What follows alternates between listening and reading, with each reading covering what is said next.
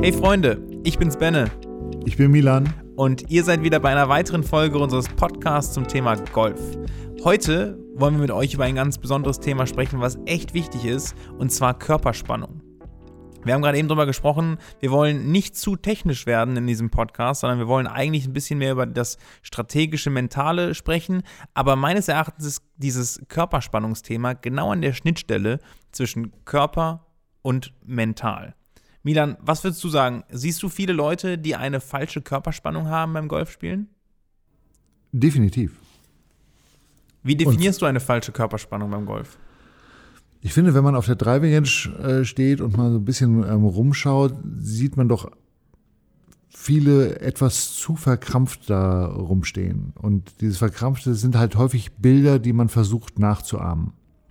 Ja, oder äh, Bilder, die man oder man versucht auch entsprechend natürlich Aufgaben umzusetzen.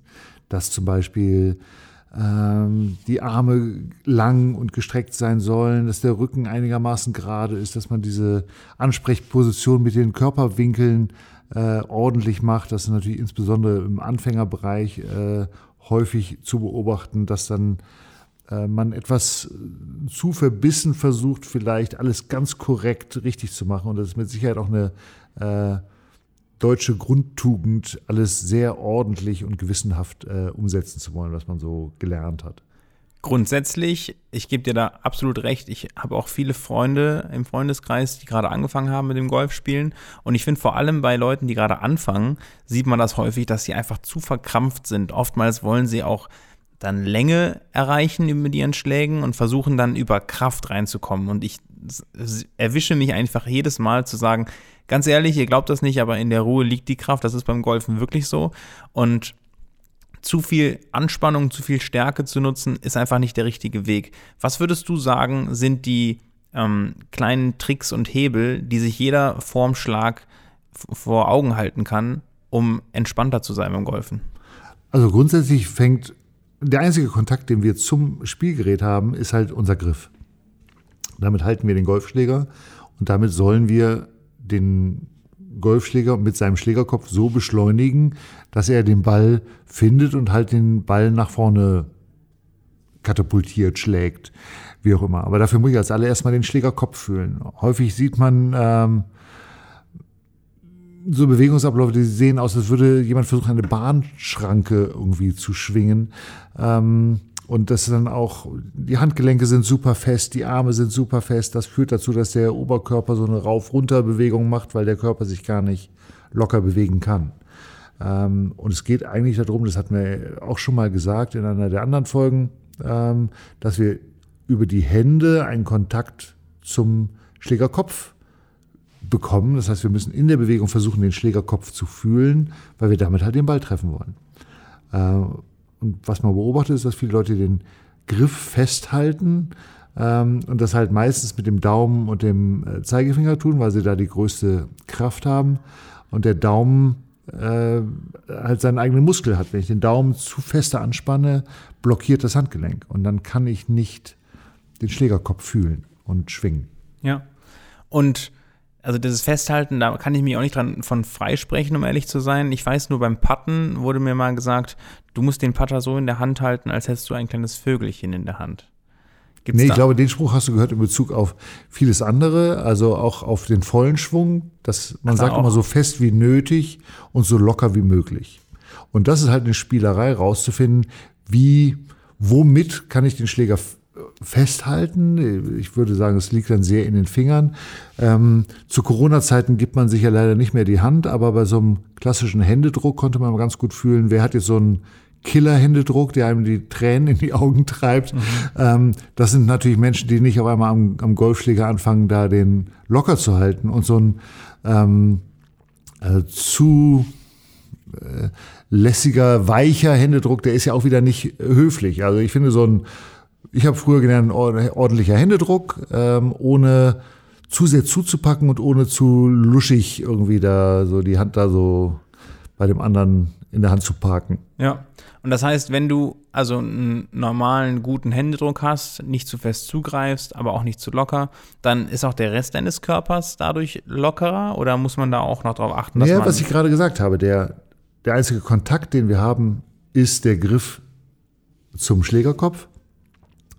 Ähm, wenn der Daumen anfängt zuzupacken und meine, meine Hände sehr fest sind, verkrampfen natürlich Unterarme und eventuell Schultern, Nackenmuskulatur direkt mit.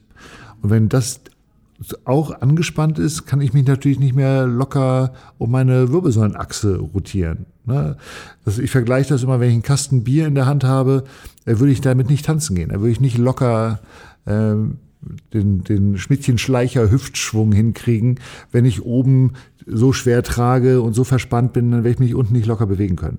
Beim Skifahren kann man das auch super beobachten. Die Anfänger fahren alle so mit super angespanntem Oberkörper und werfen den Oberkörper immer rum und der erfahrene, gute Skifahrer fährt halt irgendwie aus den Knien, aus der Hüfte, die klassischen Wedler. Trinkst du den Kasten Bier dann vorher oder nachher? Das hängt von der Qualität der Runde ab. Ah, okay. Also, das, das hilft mir schon mal sehr. Also, das mit dem Vögelchen ist nicht nur beim Patten, sondern eigentlich auch ähm, beim normalen Schwung. Muss ich aber dann, muss jeder für sich selber herausfinden, was ist da die richtige Intensität. Ja, zumal eigentlich beim Patten wollen wir weniger Handgelenkaktivität. Da können wir theoretisch sogar etwas fester halten. Da sitzt der Daumen oder beide Daumen sitzen ja auch äh, bei dem klassischen Puttgriff auf dem Schläger drauf. Das heißt, da wollen wir ein bisschen Griffdruck haben, um dieses ähm, Flattern der Handgelenke äh, zu reduzieren und eine Einpendelbewegung zu kreieren. Und beim vollen Schwung oder beim Pitch ähm, brauchen wir halt zwei beziehungsweise drei Hebel, äh, um den Schlägerkopf äh, um uns rum schwingen zu lassen. Okay, ich habe jetzt verstanden, dass aber größtenteils das Handgelenk wichtig ist und die Hände, weil wir da den Schläger, das Spielgerät äh, berühren. Nichtsdestotrotz ist es ja schon so, ich brauche eine gewisse Körperspannung und darf nicht wie so ein Schluck Wasser in der Kurve am Ball stehen. Also das ist ja schon, ich meine, wenn man sich die Profis anguckt und deswegen ahmen das wahrscheinlich auch viele Leute nach, das sieht dann so verkrampft aus, aber die haben ja schon eine stabile, einen stabilen Stand und die Beine sind, stehen solide da. Ich denke jetzt gerade an Tiger Woods oder Rory McIlroy. Natürlich. Die haben ja schon Power auch. Aber es hängt ja immer davon ab, ähm, wer bin ich und wo komme ich her, wie viel Kraft habe ich überhaupt. Wenn ich jetzt Menschen haben, der eine sehr geringe ähm, Grundkraft hat, braucht der natürlich verhältnismäßig viel Grundkraft, um diesen Schläger überhaupt bewegen zu können. Wenn ich aber jemand habe, der sehr viel Kraft hat, braucht der subjektiv ja sehr viel weniger Kraft, um diesen Schwung ausführen zu können. Das heißt eigentlich, je, je kräftiger jemand ist oder muskulöser jemand ist, umso lässiger könnte er eigentlich schwingen und hat trotzdem noch wahnsinnig viel Energie. Ähm, was man natürlich auf der Tour beobachten kann, dass alles viel athletischer wird, dass sehr viel höhere Geschwindigkeiten. Tiger Woods hat das ähm, athletische Golf dann eigentlich so äh, richtig äh, auf den Golfplatz international gebracht. Ähm, und Athletik kann man natürlich trainieren. Ne, den Golfschwung kann man natürlich auch lernen und es sind viele Leute, die sich oder viele Jungprofis, ähm, die den harten Weg gehen und äh, Muskulatur aufbauen und, und, echte Athleten geworden sind. Aber der normale Amateurgolfer ähm, ist ja ein Mensch, der eventuell schon 20 Jahre im Büro gesessen hat, vielleicht nicht so wahnsinnig viel Sport gemacht hat.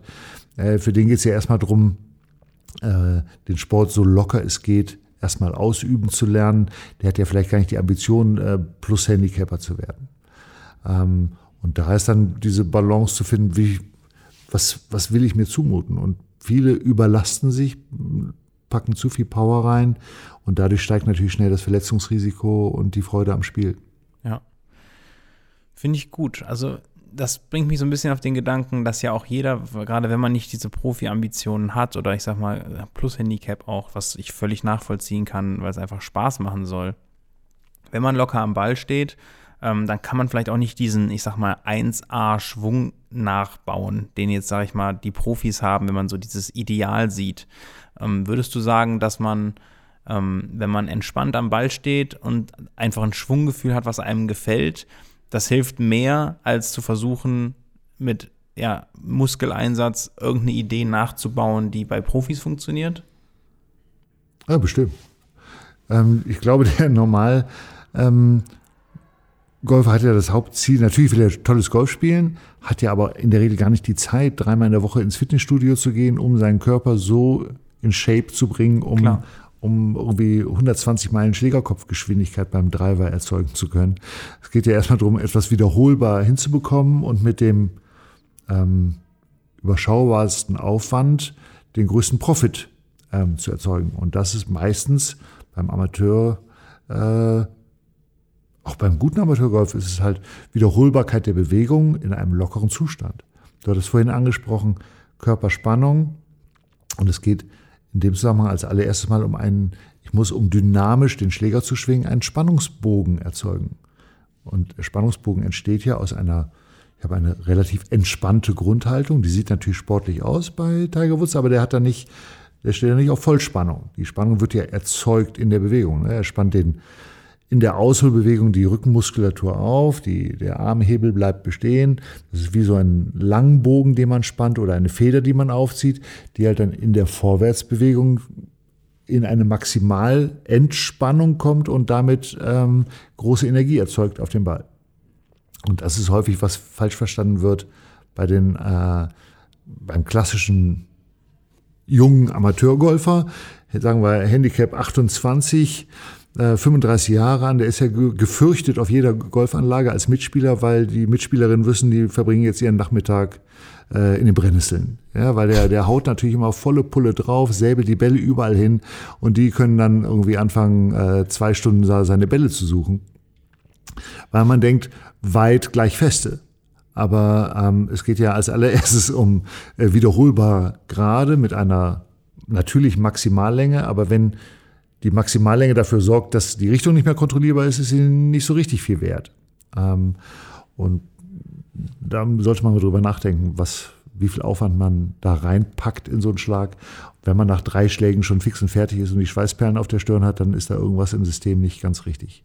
Ja, finde ich gut. Also merkt euch, es fängt alles an den Händen an, weil damit haltet ihr das Spielgerät fest. Lockere Hände bedeuten einen lockeren Schwung und der Spannungsbogen, das fand ich jetzt nochmal eine ganz gute äh, Metapher irgendwie mit dem Bogen schießen, dass wenn wir sagen, wir wollen Spannung konkret aufbauen, machen wir das über den Aufschwung und spannen diesen Bogen, sodass wir dann Richtung Ziel zum Ball hinfeuern können ähm, und nicht schon in der Ansprechposition verkrampft dastehen. Wer verkrampft in der Ansprechposition ist, kann im Schwung ja nur Spannung verlieren.